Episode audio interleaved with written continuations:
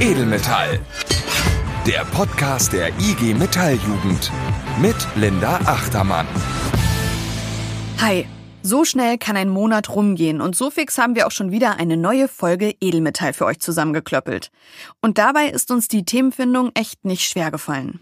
Denn kurz nach dem Erscheinen der letzten Folge hat ein Thema an Fahrt aufgenommen, das zwar allgegenwärtig ist, aber selten öffentlich besprochen wird. Es geht um das Thema Rassismus. Denn am 25.05. starb der Afroamerikaner George Floyd bei einer gewaltsamen Festnahme in den USA. Er sollte verhaftet werden, weil ein Ladenbesitzer vermutete, dass Floyd mit einem gefälschten 20-Dollar-Schein bezahlt habe. Drei Polizisten fixierten ihn auf dem Boden, einer kniete auf seinem Hals und das Ganze acht Minuten und 46 Sekunden. Passanten filmten die Szene.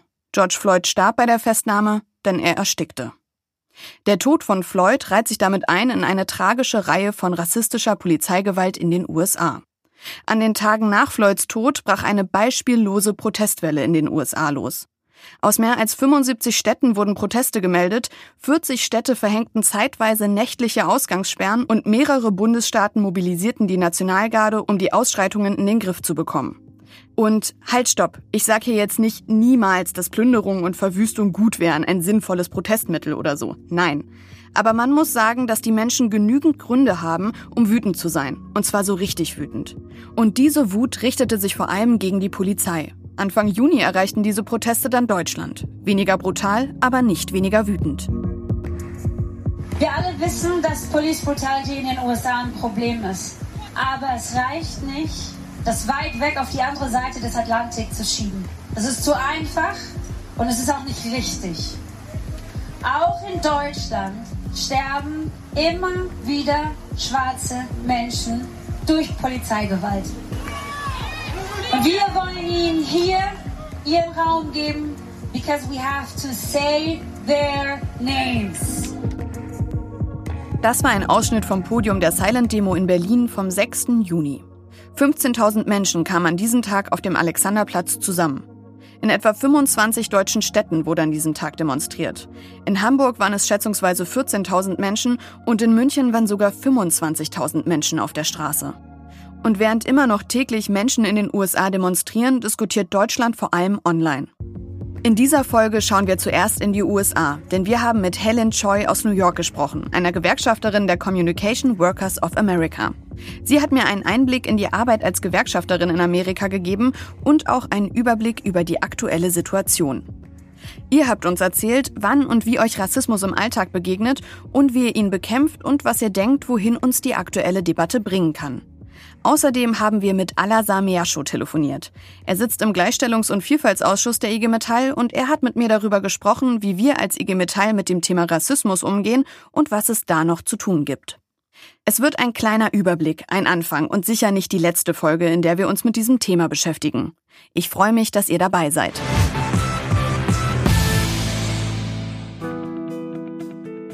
The American Dream. Jeder kann es in Amerika zu etwas bringen, wenn er sich nur genug anstrengt. Eine Geschichte, die sich toll anhört. Aber wie ist es im Real Life? Seit den 70er Jahren steht die amerikanische Wirtschaftspolitik auf Neoliberalismus. Im Zentrum dieser Art von Politik steht der entfesselte Markt, also ein Markt, der durch Angebot und Nachfrage schon alles regeln wird. Resultat solcher Politik war nicht nur die Finanzkrise 2008, in den USA sind gerade die sozialen Auswirkungen sichtbar. Denn im Land der unbegrenzten Möglichkeiten ist jeder weitestgehend auf sich allein gestellt. Und wenn man in diesem System fällt, fällt man ohne soziale Sicherung. Helen Choi ist Gewerkschafterin mit Leib und Seele. Sie ist in Bochum aufgewachsen, hat früher für Verdi gearbeitet und lebt jetzt mit ihrer Familie in New York, Brooklyn. In einem Wirtschaftssystem, in dem es zur Freiheit gehört, die Krankenversicherung zu verlieren, wenn man den Job verliert, kämpft sie in der CWA, der Gewerkschaft Communication Workers for America, für die Rechte amerikanischer Arbeiter. Wir haben geskypt. Bei ihr war es 11 Uhr morgens, bei mir im Studio 17 Uhr. Die Verbindung war, sagen wir, okay. Ich erwische dich in New York. Du bist aktiv für die Gewerkschaft CWA. Das ist die Communication Workers of America. Mhm. Wie funktionieren denn Gewerkschaften in den USA und wie funktionieren die denn anders als in Deutschland? Ja, das ist eine gute Frage. Im Prinzip kann man sich das so vorstellen, dass es in den USA weder Mitbestimmung gibt, noch irgendein funktionierendes System von Arbeitnehmerschutz auf gesetzlicher oder institutionaler Ebene. Gewerkschaftlicher Organisierungsgrad in USA ist absolut im Sinkflug, derzeit bei 10 Prozent, Privatsektor 6 Prozent. Und ich habe ja lange in Deutschland bei Gewerkschaften gearbeitet und wir haben viel über den Niedergang der Gewerkschaften gesprochen. Und jetzt, wo ich in den USA bin, muss ich sagen, das ist alles noch mal viel realer geworden. Und die Vorstellung, dass es während meiner Lebenszeit keine Gewerkschaften mehr in den USA gibt, also es ist schon sehr, sehr real ist. Aber ich würde sagen, der größte Unterschied zwischen Gewerkschaften in den USA und Deutschland ist, dass Gewerkschaften in den USA auf Betriebsebene organisiert sind und nicht auf Industrieebene. Das heißt, jede Gewerkschaft hat Tausende, Zehntausende von Tarifverträgen, weil pro Betrieb gibt es einen separaten Tarifvertrag und gibt es auch eine separate Struktur. Das ist erstmal ein unvorstellbarer Zustand. Während wir, die IG Metall, in Deutschland dafür kämpfen, Tarifverträge zu verhandeln, die für ganze Branchen gelten und Grundlage für jede Arbeitnehmerin und jeden Arbeitnehmer im Arbeitskampf sind, läuft es in den USA weiter nach dem Motto jeder für sich. Hier in den USA gibt es nichts was dir so ein bisschen Rückenwind geben kann als Gewerkschaft. Also das Arbeitsgesetz ist nicht auf deiner Seite, das Arbeitsrecht, also sozusagen die Justiz ist nicht auf deiner Seite, die Regierung ist auf jeden Fall nicht auf deiner Seite, sondern explizit darauf aufgerichtet, Gewerkschaften zu vernichten. Also man hat im Prinzip nichts außer die Organisierungsmacht der Mitglieder.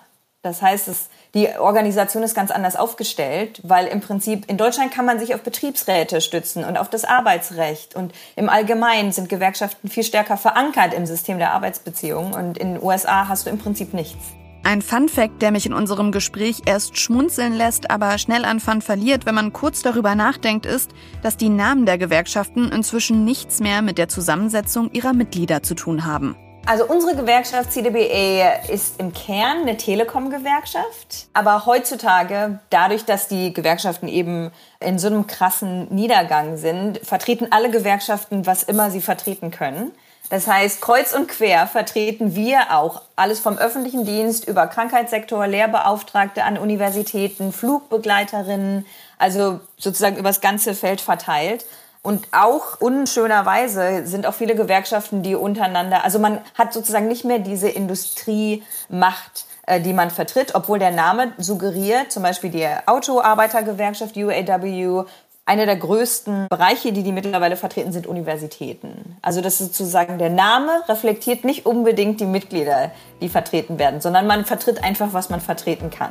Ich kann mir keine Situation vorstellen, in der diese Zustände eine gute Ausgangslage wären. Na gut, außer ich wäre ein reicher Fabrikbesitzer in den 1870er Jahren. Aber inmitten einer Pandemie im Jahr 2020 haben die USA ein Riesenproblem. Derzeit herrscht durch Corona eine Massenarbeitslosigkeit. Im Februar lag der Teil der Arbeitslosen bei noch ca. 4,2 Prozent. Jetzt sind es mehr als 20 Prozent. Mehr als 44 Millionen Menschen sind ohne Job. Und in der Krise wird nochmal deutlich, wie viel Ungerechtigkeit in diesem Land eigentlich herrscht. Ich glaube, was während Coronavirus klar geworden ist, ist, dass in den USA gibt es im Prinzip keinen Gesundheitsschutz. Es gibt keinen richtigen Arbeitsschutz. Arbeit und Krankenversicherung in den USA ist verkettet. Das heißt, bei Arbeitslosigkeit gibt es dann auch Massenkrankenversicherungslosigkeit sozusagen. Es gibt hier kein soziales Sicherheitsnetz. Das heißt, wenn man einmal fällt, dann fällt man einfach bodenlos. Arbeitslosengeld ist minimal. Und all diese Dinge, die im Prinzip alle Menschen betreffen, bei all diesen Krisen wird immer deutlich, dass weiße Amerikaner und schwarze Amerikaner unterschiedlich davon betroffen werden. Und man sagt hier, man hat am Anfang gesagt, äh, Coronavirus befällt alle gleich, wir sind alle im gleichen Boot. Und nach und nach, als sozusagen rausgekommen ist, dass schwarze Amerikaner dreifach so hoch betroffen sind von Infektionen, aber auch Sterberate. Und dass es auch viel damit zu tun hat, wer sozusagen während der Krise zu Hause bleiben konnte und wer trotzdem weiter arbeiten musste. Dass dann klar geworden ist, ja, wir sind vielleicht alle im gleichen Sturm, aber wir haben alle unterschiedliche Boote. Und einige Leute haben Yachten und können den Sturm so überdauern. Und einige Leute haben kaputte Ruderboote mit Löchern und einige Leute haben vielleicht nur eine äh, Schwimmweste. Gerade New York wurde hier in Deutschland als Epizentrum der Pandemie wahrgenommen. In der Tagesschau wurden Bilder von Kühlwagen gezeigt, die neben Krankenhäusern standen, um Leichen zu lagern. Weil tagtäglich so viele Menschen starben. Für uns in Deutschland kaum vorstellbar. Für Helen war es überwältigende Realität. Ja, es ist irgendwie schwer darüber zu sprechen, ohne anzufangen zu weinen. Also es ist einfach, was wir hier durchgemacht haben, es war schon ähm, ganz schön krass. Also wir CWA, wir haben auch sehr viele Mitglieder verloren, als es im absoluten Peak war. Und es waren einfach Zustände, die man sich nicht vorstellen kann. Und also wenn man sich die Zahlen angeschaut hat, war das so bürgerkriegsmäßig. Wir haben hier Zahlen erreicht, wo bis zu 800 Menschen am Tag gestorben sind, jeden Tag. Also es ist einfach, ist, irgendwann, glaube ich, hat auch mein Gehirn es nicht mehr geschafft, es zu verarbeiten, was hier passiert ist. Und eben diese Bilder, die du, von denen du gesprochen hast. Und es gab hier viele Zelte und wir vertreten viele Krankenschwestern und Beschäftigte im Gesundheitssystem. Und es ist natürlich jetzt besser geworden, ähm, weil sozusagen dieser also ich hatte wirklich das Gefühl, man hat so hyperventiliert jeden Tag, wenn man sich die Zahlen angeschaut hat. Und ich glaube, aus diesem krassen Zustand sind wir raus, aber wir sind auf jeden Fall noch nicht überm Berg hier. Die Zahlen der Neuinfektionen ähm, ist stagniert, aber geht nicht runter. Jetzt befindet sich New York wieder in einer sehr vorsichtigen Wiederöffnungsphase. Die Restaurants dürfen langsam wieder aufmachen, aber Normalität herrscht noch lange nicht. Das liegt aber nicht nur an der Pandemie, sondern vor allem auch an den Protesten, die sich nach dem Tod von George Floyd über das ganze Land ausgeweitet haben. In New York gibt es seit Ende Mai jeden Tag verschiedene Kundgebungen, die ein Ende des strukturellen Rassismus in den USA fordern. Ein Kernthema ist auch in New York die Finanzierung der Polizei. Jetzt seit einigen Tagen ist das Rathaus hier in den USA besetzt. Wenn einige eurer Zuhörer sich erinnern, ähm, 2011 wurde ja hier Occupy Wall Street auch in Manhattan stattgefunden. Und sozusagen in Anlehnung daran gibt's jetzt Occupy City Hall. Das sind ähm, Protestierende, die seit einigen Tagen das Rathaus besetzt haben, mit der Forderung, dass radikal die Art und Weise, wie hier die Polizei strukturiert ist in der Stadt, transformiert werden muss und dass auch das Budget der äh, Polizei um eine Milliarde Dollar gekürzt werden soll. Weil in New York ist das Budget der Polizei 6 Milliarden Dollar. Und da habe ich letztens einen Tweet gesehen, dass mit 6 Milliarden Dollar ist das Budget der Polizei nur für New York City das 33 größte Militärbudget der Welt. Und in der Zeit, wo es hier Massenarbeitslosigkeit natürlich gibt und wirklich extreme Budgetkrisen, haben sich natürlich viele Leute gedacht, warum wird so viel Geld der Polizei zugescheffelt, die für viele Communities hier in New York im Prinzip lebensbedrohlich sind. Budgets sind hier in den USA, sagt man immer, Budgets sind Value Statements. Das heißt, man signalisiert, was einem was wert ist. Und im Zuge dieser ganzen Proteste gibt es jetzt einen großen Schwerpunkt auf, was hier Defund the Police heißt. Also, dass man einfach sagt, wir müssen nicht komplett das Budget streichen. Einige Leute sagen das, aber im Großen heißt das, lass uns evaluieren, was da gemacht wird. Also, es ist schon unglaublich, die Energie, die hier auf den Straßen ist. Und das Letzte, was ich noch sagen würde, ist, es gab ja öfter hier Proteste, weil traurigerweise, historisch gesehen, ist die brutale Ermordung von schwarzen Amerikanern durch die Hand der Polizei überhaupt nichts Neues. Seit 400 Jahren ist es gang und gäbe. Und ähm, aber jetzt sozusagen im Zuge der Black Lives Matter Bewegung gibt's halt jetzt Videos, die viral gehen auf sozialen Medien. Und ähm, in der Vergangenheit, wenn es Proteste gab, wie zum Beispiel in Ferguson, als Michael Brown ermordet wurde, waren die Proteste überwiegend angeleitet und getrieben von African Americans. Und was jetzt erstaunlich ist, dass bei diesen Protesten, die derzeit stattfinden, dass sie viel vielfältiger sind und auch viel mehr Zustimmung innerhalb der Bevölkerung haben. Was, glaube ich, alles zusammen sozusagen guten Boden bereitet für wirklichen Wandel in der Gesellschaft. Der Tod von George Floyd war eine Art Momentum. An der Rassismusdebatte kommt in den USA derzeit keiner vorbei. Gerade die etwas nach links ausgerichteten Gewerkschaften wie die CWA, für die Helen arbeitet, wollen das Thema Rassismus jetzt frontal angehen. Ich muss sagen, ich bin sehr beeindruckt davon, wie die Gewerkschaftsleitung, also unser oberster Vorsitzender, sozusagen der Präsident der Gewerkschaft, aber auch auf Regionsebene, wo ich arbeite, dass da relativ bald klar war, das ist ein Moment, wo wir uns dazu verpflichten, ein langfristiges, tiefes Engagement zu machen, was Antirassismus angeht, was Bekämpfung von Rassismus im Betrieb angeht, aber auch, wie wir uns solidarisch in diesem Moment mit der Bewegung zeigen können. Und von Anfang an war klar, wir veröffentlichen jetzt nicht nur jetzt ein Statement, weil alle das machen müssen, sondern äh, wir investieren Zeit, wir investieren Mittel und wir investieren Ressourcen und dazu, das wirklich grundlegend anzugehen. Und wir haben zum Beispiel letzte Woche oder war es vor zwei Wochen, ich habe überhaupt gar kein Gefühl mehr für Zeit, ähm, haben wir das erste Mal in der Geschichte von CWA zu einem gewerkschaftsweiten Stillstand aufgerufen 8 Minuten 46 Sekunden. Das war ja die Zeit sozusagen auf Video, ähm, wo George Floyd sozusagen um sein Leben gekämpft hat.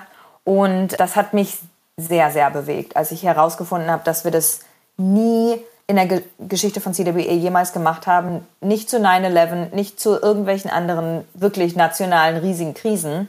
Und zu einem Thema, wo viele Leute und auch traurigerweise viele unserer Mitglieder sagen würden, das ist jetzt nicht unbedingt ein gewerkschaftsnahes Thema. Also wir machen jetzt keinen Arbeitsstillstand, um für Reform des Arbeitsrechts zu kämpfen oder sowas, sondern ähm, um uns ganz klar starkes Bekenntnis gegen Rassismus zu machen. Und da war ich wirklich sehr beeindruckt. Die CWA hat sich dazu verpflichtet, Raum für Dialoge zu schaffen. Ein Ziel ist es, einander besser zu verstehen und vor allem zu verstehen, mit welchen Privilegien man als weißer Mensch durchs Leben geht. Denn allein die Hautfarbe wirkt sich in einem System, das durch strukturellen Rassismus geprägt ist, auf alle Bereiche deines Lebens aus. Job, Wohnen und Interaktion mit der Polizei. Und sozusagen, was hier The Talk heißt, ich weiß nicht, ob das mittlerweile in Deutschland auch angekommen ist, dass sozusagen es absolutes Ritual ist in schwarzen Familien, dass wenn die Kinder zwischen acht und zwölf Jahren, teilweise muss man das schon eher anfangen, ähm, dass man sich hinsetzt und darüber reden muss, dass wenn es eine Interaktion gibt mit der Polizei, dass es absolut überlebensnotwendig ist, dass sie egal was ist, nie Gegenwehr zeigen, dass sie immer ihre Hände in der Luft haben, dass sozusagen selbst wenn die Poli wenn es absolut unfair ist und die Polizisten sie anschreien und anspucken, dass man im Prinzip immer nur yes sir, yes sir, yes sir sagt. Und dass das äh, da wirklich ins Gehirn gehämmert wird, dass das absolut das, das war mir nicht so klar. Und ich habe auch zwei Kinder, mein Sohn ist acht und ähm, ich muss solche Gespräche nicht führen mit meinem Sohn. Und das sind schon so Realitäten, ich glaube, wo viele unserer Mitglieder, unserer weißen Mitglieder, das absolut nicht bewusst war. In Amerika stehen die Zeichen auf Reckoning, zu Deutsch Abrechnung, wie Helen sagt. Die Gewerkschaften sind neben Solidarisierungsbekundungen zu Black Lives Matter damit beschäftigt, sich selber und die Rolle von Gewerkschaften innerhalb des systematischen Rassismus in den USA zu betrachten. Und auch hier steht die Polizei im Fokus. Nicht nur die Bewegung Black Lives Matter, auch verschiedene andere Gewerkschaften haben gefordert, dass die Polizeigewerkschaft aus dem größten gewerkschaftlichen Dachverband AFL-CIO ausgeschlossen werden soll. Aber natürlich horchen wir als Gewerkschafterinnen und Gewerkschafter jetzt auf. Gewerkschaften aus Dachverbänden ausschließen, mach man Punkt, oder? Ich muss natürlich sagen, als Gewerkschafterin bin ich absolut der festen Überzeugung, dass jeder, der einen Boss hat, jeder, der einen Arbeitgeber hat, hat ein Recht auf eine Gewerkschaft und äh, ich werde bis zum letzten dafür kämpfen, dass Menschen dieses Recht haben. Aber wenn die Gewerkschaft Teil eines fundamentalen Problems ist und auf fundamentale Weise dazu beiträgt, dass dieses Problem nicht angegangen wird, und das trifft auf jeden Fall auf Polizeigewerkschaften zu, dann ist das natürlich ein Dilemma. Und dann ist das natürlich ein Problem. Und ähm, also wie gesagt, der Ursprung der Polizei in den USA sind Sklavenpatrouillen. Also das ist der Ursprung der äh, Polizei in den USA und der Korpsgeist sozusagen der Polizei untereinander ist nach wie vor unheimlich stark. Das heißt hier in den USA Blue Wall of Silence. Das heißt, das ist so ein ähm, also wirklich so ein Korpsgeist und dass, wenn es Polizisten gibt, die über die Stränge schlagen, gibt es kaum Möglichkeiten, das irgendwie anzuprangern innerhalb, also es gibt viele, viele Geschichten darüber, wie Polizisten sozusagen innerhalb äh, ihre Kollegen angeschwärzt haben für Verhalten, was über die Stränge geschlagen hat. Und diese Leute sind gemobbt worden, die mussten das Land verlassen, äh, viele Leute haben Selbstmord begangen, also es sind, weil es einfach keine Strukturen gibt, über die man das irgendwie anprangern kann. Außer man muss eben irgendwie Mut aufbringen, äh, das zu machen. Und in den USA, also nur um mal so ein paar Zahlen zu sagen, ich habe das mal nachgeschaut, ich weiß nicht, ob das hundertprozentig korrekt ist, aber in Deutschland kommen im Schnitt ungefähr 15 Menschen im Jahr ums Leben äh, aufgrund von Polizeigewalt. In USA sind es im Schnitt 1000 Menschen pro Jahr. Und überwiegend schwarze, unbewaffnete Männer. Wie viele Polizisten erfahren irgendeine Form von Konsequenz? Kannst du mal einen Tipp abgeben hier? Prozentzahl? Prozentzahl, äh, ich stapel tief mit 10 Prozent. Ein Prozent. Ein Prozent aller Polizisten erfahren irgendeine Form von Konsequenz dafür, dass auf offener Straße sozusagen äh, wie freiwillig Menschen äh, umgebracht werden. Und von diesen ein Prozent der überwiegende Großteil davon, ähm, das Schlimmste, was denen passieren kann, ist, dass sie ihren Job verlieren. Yep, ein Prozent. An dieser kleinen Zahl hat leider die Polizeigewerkschaft einen ziemlich großen Verdienst. Weil der Job der Gewerkschaft ist, Beschäftigte zu vertreten, Gewerkschaften beschützen Beschäftigte. Und hier in den USA ist die Struktur so, dass äh, sozusagen Präzedenzfälle gelten. Das heißt, wenn es dann wieder passiert in der Zukunft, dann wird geguckt, wie haben wir in der Vergangenheit, wie sind wir in der Vergangenheit damit umgegangen. Das heißt, es wird sozusagen äh, diese Wand von Präzedenzfällen geschaffen, wo es ganz, ganz schwierig ist, durchzudringen. Doch es gibt auch ein paar gute Nachrichten. Denn ein Großteil des amerikanischen Volkes hat die Schnauze voll vom Schweigen. Die Protestierenden haben bewirkt, dass die Officers, die an der Festnahme von George Floyd beteiligt waren, strafrechtlich verfolgt werden. Und in New York wurden im letzten Monat zehn Gesetze beschlossen, die wenigstens dort die Polizei reformieren sollen. Ach ja, und erinnert ihr euch noch an diese crazy Idee, von der Helen zu Beginn erzählt hat, das 6 Milliarden Dollar Budget des New York Police Departments um eine Milliarde zu kürzen? Vor zwei Monaten wäre das noch eine absolut wahnwitzige Forderung gewesen, wo alle Leute gesagt haben, das ist revolutionär, das wird nicht stattfinden, das ist absolut, äh, man kann auch gleichzeitig äh, verlangen, äh, keine Ahnung, dass jeder Mensch eine Million Dollar bekommt. Aber auch hier auf Stadtebene wurde eine Situation geschaffen, dass diese absolut verrückte Forderung unvermeidbar war. Das heißt, jetzt der Stadtrat und der Bürgermeister haben alle sich öffentlich dazu bekannt, das Budget wird nächste Woche verabschiedet, 1. Juli, eine Milliarde Dollar des Polizeibudgets zu streichen. Und wie gesagt, das ist absoluter Wahnsinn. Während des Gesprächs mit Helen war ich teilweise kurz davor zu weinen oder wütend auf die Straße zu gehen. Aber bei meiner letzten Frage hörte ich in meiner Vorstellung so eine schwere, inspirierende Musik, wie man sie sonst aus amerikanischen Filmen kennt, die oft den amerikanischen Traum feiern, aber in diesem Kontext kündigt sie den Wind of Change an. Das hört sich an wie so ein richtiges Momentum, was die Möglichkeit hat, auch die Zukunft Amerikas zu verändern. Und im November ist ja die Wahl. Meinst du, dass die aktuelle Situation die Wahl beeinflussen könnte? Auf jeden Fall. Absolut, auf jeden Fall. Und ich muss sagen, hier in New York waren vor zwei Tagen Wahlen, die sogenannten Primaries. Und da hat sich jetzt schon gezeigt, dass der derzeitige Moment absoluten Einfluss auf die Wahlen genommen hat. Gleichzeitig auch in Kentucky. Und da sehen wir schon die ersten Auswirkungen der Proteste. Also ich würde sagen, dass der derzeitige Moment absolut dazu beigetragen hat, dass viele schwarze Kandidaten auf einmal Rückenwind bekommen haben und Wahlen gewonnen haben oder derzeitig äh, sozusagen 50-50 dabei sind, die absolute Underdogs waren. Ich glaube, da besteht absolute Klarheit darüber, dass ähm, wir diese Wahl nicht aussitzen können. Auch wenn viele Leute ein Problem mit Joe Biden haben, wir können es nicht aussitzen. Und natürlich die große Hoffnung, dass ähm, das im November dazu führen wird, dass dieser Albtraum endlich vorbei ist. Und die neuesten Umfragewerte zeigen auf jeden Fall, dass Joe Biden die Umfragewerte nach oben gehen und Donald Trump nach unten gehen. Von daher, hier sagt man Fingers crossed, Daumen gedrückt.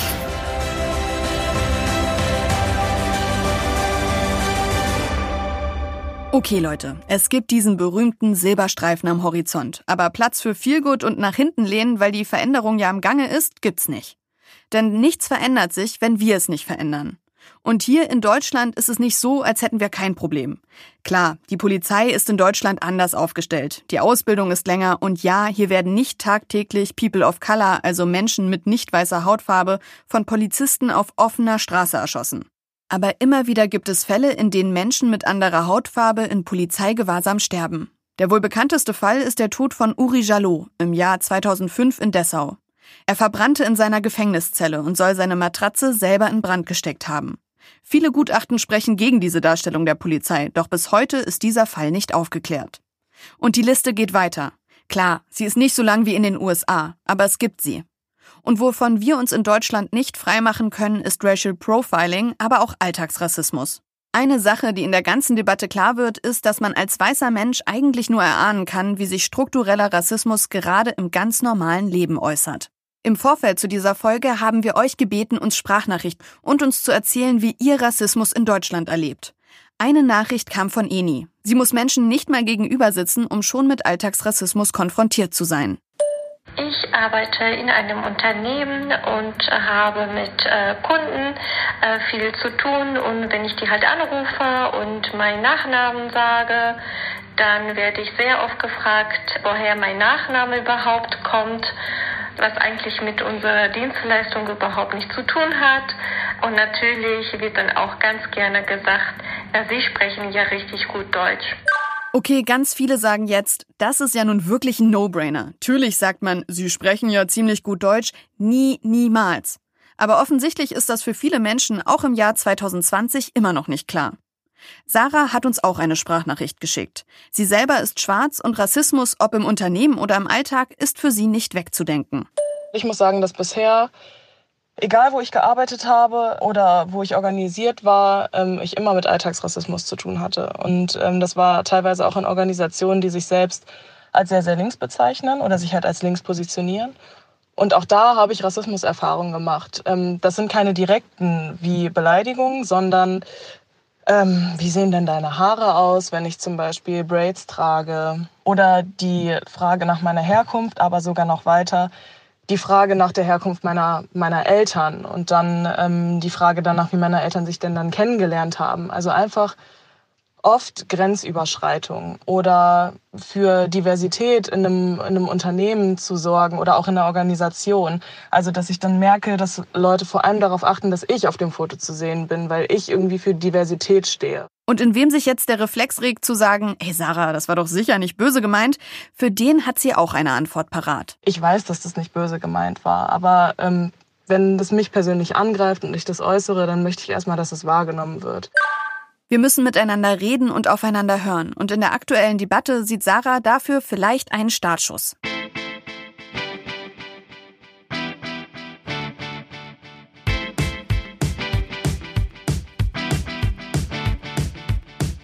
Dass wir als Metallerinnen und Metaller gegen Rassismus einstehen wollen, ist ja wohl klar. Rassismus hat in unserer Organisation keinen Platz, aber das nur zu sagen, bringt natürlich wenig. Um die Interessen und Meinungen von Menschen mit anderer Hautfarbe und Migrantinnen in unserer Organisation zu bündeln, gibt es den Gleichstellungs- und Vielfaltsausschuss. Und wenn du jetzt sagst, hä, hieß der nicht mal Migrationsausschuss? Ja, dann liegst du vollkommen richtig. Der Ausschuss hat sich im April diesen Jahres umbenannt, weil der Name nicht mehr zeitgemäß war. Vielleicht zum Ursprung ein bisschen. Ganz am Anfang diesmal der Ausschuss in der IG Metall Ausländerausschuss hat sich dann über die Zeit hin zu Ortsimigrantenausschuss entwickelt und wir sind der Meinung, nicht nur aufgrund der aktuellen Debatte, sondern auch weil viele Menschen mit Migrationshintergrund teilweise hier geboren sind, hier aufgewachsen sind und mittlerweile als selbstverständlicher Teil dieser Gesellschaft fühlen. Deswegen haben wir auch gesagt, müssen wir ein Stück weit auch uns dem Zeitgeist anpassen und haben uns erstmal umbenannt und sind jetzt seit April diesen Jahres der Gleichstellungs- und Vielfaltsausschuss. Und das war Alazar Miascho. Er ist Betriebsrat bei VW in Kassel und sitzt selber in diesem Ausschuss. Und er hat mir berichtet, dass er persönlich, aber auch der Gleichstellungs- und Vielfaltsausschuss die aktuelle Debatte aufmerksam verfolgt. Ja, wir verfolgen zum einen die Debatte, zum anderen beteiligen wir uns auch. Hier in Kassel und Nordhessen finden aktuell viele Demonstrationen stand zu dem Thema. Und wir rufen da aktiv auf, sei es jetzt im Betrieb, oder aber auch über die sozialen Medien und beteiligen uns selber daran. Natürlich gibt es uns das nochmal einfach für unsere Arbeit, was sich ja die ganze Zeit eigentlich genau mit diesen Themen beschäftigt, Auftrieb, um da einfach nochmal anzusetzen und unsere Themen zu platzieren. Kannst du nochmal für alle, die nicht genau wissen, was ihr macht, nochmal kurz und knapp erklären, was eigentlich die Aufgabe des Ausschusses ist? Ja, als Gleichstellungs- und Vielfaltsausschuss setzen wir uns erstmal für ein friedliches Zusammenleben zwischen von Migranten und Nicht-Immigranten zusammen. Das ist erstmal unser Ziel, dass wir Gleichstellung im Betrieb herstellen wollen. Und natürlich wollen wir aber auch in dem Zusammenhang viele Kolleginnen und Kollegen im Betrieb auch von der IG Metall, also die Organisation, in der wir auch tätig sind, überzeugen. Wir setzen uns auch dafür ein, dass Menschen mit einem Migrationshintergrund gleiche Bildungschancen haben, gleiche Ausbildungschancen haben. Stichwort anonymisierte Bewerbungsverfahren. Vielleicht kommen wir nochmal im Laufe des Gespräches dazu. Und natürlich dann auch einfach innerhalb des Betriebs des Betriebes. Wie kann man sich denn im Betrieb auch als Immigrant weiterentwickeln? Welche Chancen hat man im Beruf? Da versuchen wir anzusetzen und versuchen auch dann einfach die Betriebe dafür zu sensibilisieren. Bei Volkswagen in Kassel gibt es einen starken Betriebsrat und viel Engagement beim Thema Rassismus. Ja, da gibt es verschiedene Strategien. Das ist halt auch, glaube ich, ein Vorteil, wenn man in einem Großbetrieb arbeitet. Und gerade bei uns, bei Volkswagen, wo die Mitbestimmung auch gut integriert ist und auch eine Rolle hat. Und wir versuchen uns halt erstmal grundsätzlich das Thema Sensibilisierung, mit dem Thema Sensibilisierung bei der Belegschaft auch nochmal einfach das Thema Rassismus, das Thema Gleichstellung voranzubringen. Konkret kann ich da sagen, also wir haben oder sind erstmal Respektpartner, den ist ja eine Initiative, die Respektinitiative, die sich für Respekt und Umgang miteinander auch einsetzt oder einen positiven Umgang miteinander einsetzt. Da ist ja die IG Metall seit 2009 auch aktiver Partner und wir haben uns auch als Betriebsrat mit dem Unternehmen gemeinsam dieser Initiative angeschlossen und drucken das auch in der Form aus, dass wir diese Themen immer wieder zum einen auf Betriebsversammlungen thematisieren. Wir machen als Betriebsrat einmal im Jahr seit 2015 ein Fußballturnier unter dem Motto Respekt, wo wir auch dann, sage ich mal, eine Spendenaktion mit darunter haben, indem wir dann Kollegen auffordern, an der Tombola teilzunehmen zum Beispiel. Und das Geld, was wir einsammeln, das wird dann immer an verschiedene Initiativen, die sich zum einen für Vielfalt einsetzen, zum anderen aber auch konkret Hilfe leisten. Das ist ein Beispiel. Ein ganz aktuelles Beispiel kann ich zum Beispiel nennen, haben wir gerade in den letzten zwei Wochen verabschiedet. Das ist die Charta der Vielfalt, aufgetragen zusammen vom Betriebsrat und vom Unternehmen. Und da soll sozusagen einfach ein Arbeitsumfeld frei von Vorurteilen entstehen und dafür möchte man sich engagieren. Das Positive, was wir auch als Vielfaltsausschuss sehen, ist da, dass da sich einfach nicht nur Volkswagen dran beteiligt, sondern auch 20 Unternehmen, Vereine und Organisationen aus Nordhessen sich an dieser Aktion beteiligt haben. Und zusätzlich kann ich nur sagen, wir haben einmal im Jahr was aus dem Ausbildungsbereich, die Gedenkstättenarbeit in Auschwitz, wo dann junge Auszubildende aus den verschiedenen Werken von Volkswagen nach Auschwitz fahren, dort zwei Wochen verbringen, die Gedenkarbeit dort vor Ort unterstützen. Und das ist, glaube ich, auch zumindest das, was die Jugendlichen da berichten, einfach eine Erfahrung, die sie fürs Leben da kriegen, weil sie einfach nochmal hautnah mitbekommen, sozusagen, was der Nationalsozialismus auch für eine Auswirkung auf Menschen gehabt hat und wie widerlich auch mit Menschen umgegangen ist. Ein anderes Wort fällt mir nicht ein und das ist aus meiner Sicht auch das wichtige Wort. Wenn man da vor Ort war, hat man, glaube ich, eine Prägung fürs Leben. Also alles, was du jetzt aufgezählt hast, war so, das ist toll, das ist toll und das ist noch besser, was es da für Aktionen gibt. Aber es gibt doch bestimmt Baustellen. Also was läuft denn im Betrieb falsch? Wovon könntest du berichten? Die Frage ist ja, die man sich stellen muss, sozusagen, wo können wir besser werden und in welche Richtung muss man denn tatsächlich dann nochmal gehen, um dann auch konkret anzusetzen. Und da bin ich schon bei dem Stichwort. Weil wir sind jetzt natürlich dabei, viel von Sensibilisierung geredet, viel von, sag ich mal, was wir auch machen und aber konkret fehlt mir an der Stelle einfach, dass man sagt, dass man sich mit den verschiedenen Formen des Rassismus beschäftigt. Rassismus ist ja nicht nur das, was jemand sozusagen dir ins Gesicht sagt, da ist die scheiß Ausländer oder scheiß Schwarzer oder wie auch immer, sondern Rassismus hat ja viele Ebenen an der Stelle. Da gibt es einmal das, was ich eben beschrieben habe, dann gibt es den sogenannten Alltagsrassismus und natürlich auch den strukturellen Rassismus. Und das fehlt mir an der Stelle, dass man diese Themen auch tatsächlich im Betrieb aktiv vorantreibt. Da wäre zum Beispiel, gibt es ja verschiedene Möglichkeiten einfach. Und ein paar Stichpunkte habe ich dir am Anfang genannt gehabt mit dem Thema anonymisierte Bewerbungsverfahren. Das wäre, glaube ich, schon ein großer Schritt, um Menschen auch mit Migrationshintergrund in Arbeit zu bringen. Weil viel oftmals hängt es auch daran, dass Menschen nicht in Arbeit kommen, weil einfach auch dieser strukturelle Rassismus stattfindet. Das heißt, sie haben erst gar nicht die Möglichkeit, sich vor Ort vorzustellen, unabhängig davon, was für Schulnoten sie haben. Und da gibt es verschiedene Studien, die das auch tatsächlich beweisen können, nicht nur im Arbeitsleben, sondern auch in der Gesellschaft, es beim Wohl, bei der Wohnungssuche oder in vielen anderen Themen, wo man aufgrund der Herkunft, aufgrund des Namens, aufgrund der Hautfarbe im Endeffekt keine Chance hat, erstmal gesellschaftliche Teilhabe zu erleben. Und da müssen wir, glaube ich, ansetzen und ich würde mir eine ehrliche Debatte wünschen an der Stelle. Und konkret für unseren Betrieb würde ich mir zum Beispiel wünschen, dass man zum einen auch kleine Maßnahmen einsetzt.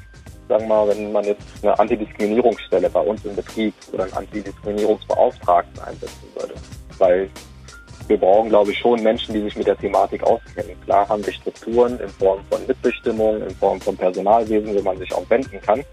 Aber oftmals sind das auch keine ausgebildeten Fachkräfte, die sich mit diesen Themen ganzheitlich beschäftigt haben, so dass Menschen sich manchmal nicht trauen oder nicht als Netzbeschmutzer dastehen wollen und deswegen auch dann sagen, okay, ich halte lieber den Mund, bevor ich jetzt mir die Finger verbrenne oder ich kriege sowieso nur dieselben Argumente wieder. Weil das spiegelt sich auch manchmal ganz oft in einem Gegenvorwurf. Ne? Wer geht hin, sagt, ich habe das und das Problem.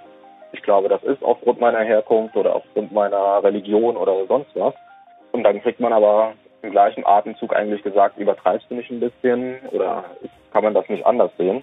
Und da sind, glaube ich, einfach Menschen, die sie ausgebildet sind, sich mit der Thematik auskennen, können da ganz anders vermitteln und anders, ganz anders an die Menschen rangehen an der Stelle. Aber Alasa findet, es gibt noch einen Punkt, wo wir als IG Metall besser werden könnten. Es ist ja so, dass die IG Metall auch, die Ausschüsse sind ja nicht nur die Migrantinnen an der Stelle, sondern es gibt den Frauenausschuss, wo sich Kolleginnen für ihre Rechte so ein Stück weit einsetzen. Dann gibt es die Angestellten, die Handwerker etc.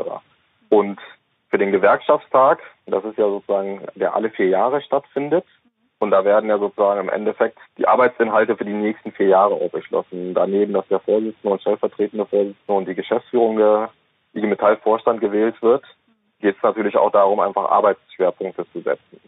Und da dürfen Geschäftsstellen, Bezirke auch Anträge in diesen Gewerkschaftstag stellen. Und neben den Geschäftsstellen und den Bezirken dürfen aber auch die einzelnen Personengruppen Anträge stellen. Das heißt, wir haben vor dem Gewerkschaftstag findet meistens dann auch einfach auf der Bezirksebene und auf Bundesebene für die einzelnen Personengruppen die Konferenzen statt. Und diese Konferenzen sind auch antragsberechtigt. Also so eine Bundesjugendkonferenz dann für Frauen. Genau. Mhm, okay. Und, Und der Bundesmigrationskonferenz ist sozusagen die, die keinen Antrag stellen dürfen. Sodass wir einfach nicht die Möglichkeit als einzige. Als nicht als einzige, dass der Handwerk darf auch nicht und die Angestellten dürfen auch nicht. Ach so, okay. Aber sage ich mal von den Personengruppen her, wenn man da jetzt mal anguckt, okay, wo ist eine Benachteiligung da? Da sind wir bei dem Thema Frauen, die eine ganz starke Benachteiligung spüren. Das zeigen ja auch ganz viele Statistiken und ganz viele Studien, die in allen Formen eigentlich auch eine Benachteiligung haben. Die haben zum Beispiel die Möglichkeit, ihre Themen selber zu bestimmen, selber zu schreiben und auch selber Anträge zu stellen.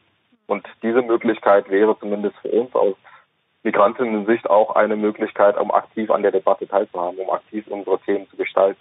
Wir machen das auch, indem wir das über die Geschäftsstellen machen oder über die Bezirke machen. Aber so eine Debatte, wo wir als Bundesmigrationsausschuss zusammensitzen, selber auch die Themen nochmal diskutieren, weil das ist ja auch nochmal Raum, wo man sagt, okay, wir sind uns einig, das sind die Schwerpunkte, die uns, die wir setzen wollen und die wollen wir fokussieren. Und das ist die Möglichkeit, die wir aktuell nicht haben.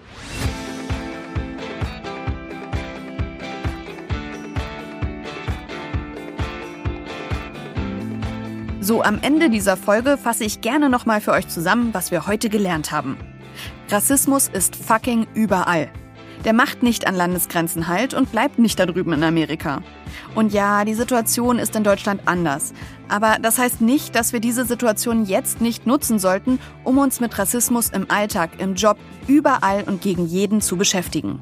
Und das Beschäftigen meine ich wirklich ernst. Alice Hesters, eine deutsche schwarze Journalistin und Autorin des Buches Was weiße Menschen nicht über Rassismus hören wollen, aber wissen sollten, hat in irgendeinem Interview in den letzten Wochen den Satz gesagt, der mir einfach nicht mehr aus dem Kopf geht, als weißer Mensch kann man Rassismus abschalten. Also im Kopf und in der Wahrnehmung. Ich kann jetzt hier ausmachen, meinen Rechner runterfahren und mich dazu entscheiden, oh, Rassismus, nee, das Thema ist so ein Downer, damit beschäftige ich mich heute jetzt nicht mehr. Für Menschen mit anderer Hautfarbe ist das unmöglich. Und sobald einem das klar wird, ist eigentlich auch klar, dass wir die Aufgabe haben, das Thema nicht ruhen zu lassen. Also lest, fragt nach, versteht, sensibilisiert euch. Schaut nicht weg. Im Prinzip sage ich das in jeder Folge, aber es passt halt auch immer wieder so schön. Wir haben noch einiges zu tun. Eine Sache, die euch helfen kann, am Ball zu bleiben, ist eure Filterblase einfach etwas zu erweitern. Abonniert schwarze Aktivistinnen und Aktivisten und bringt einfach etwas Diversität in euren Feed. Denn auch wenn es toll ist, dass es jetzt ein paar Großdemos in der Vergangenheit gab, das Thema Rassismus ist noch nicht ausdiskutiert. Und eine Frage an euch habe ich auch noch. Wie hat euch eigentlich die Folge gefallen? Meldet euch bei unserer WhatsApp-Hotline unter 0151 2879 5917. Und ich bin Linda Achtermann. Ich mache jetzt einen Mic Drop und wir hören uns am 3. August wieder. Adiossi Cabanossi. Edelmetall. Der Podcast der IG Metalljugend. Gefördert vom Bundesministerium für Familie, Senioren, Frauen und Jugend.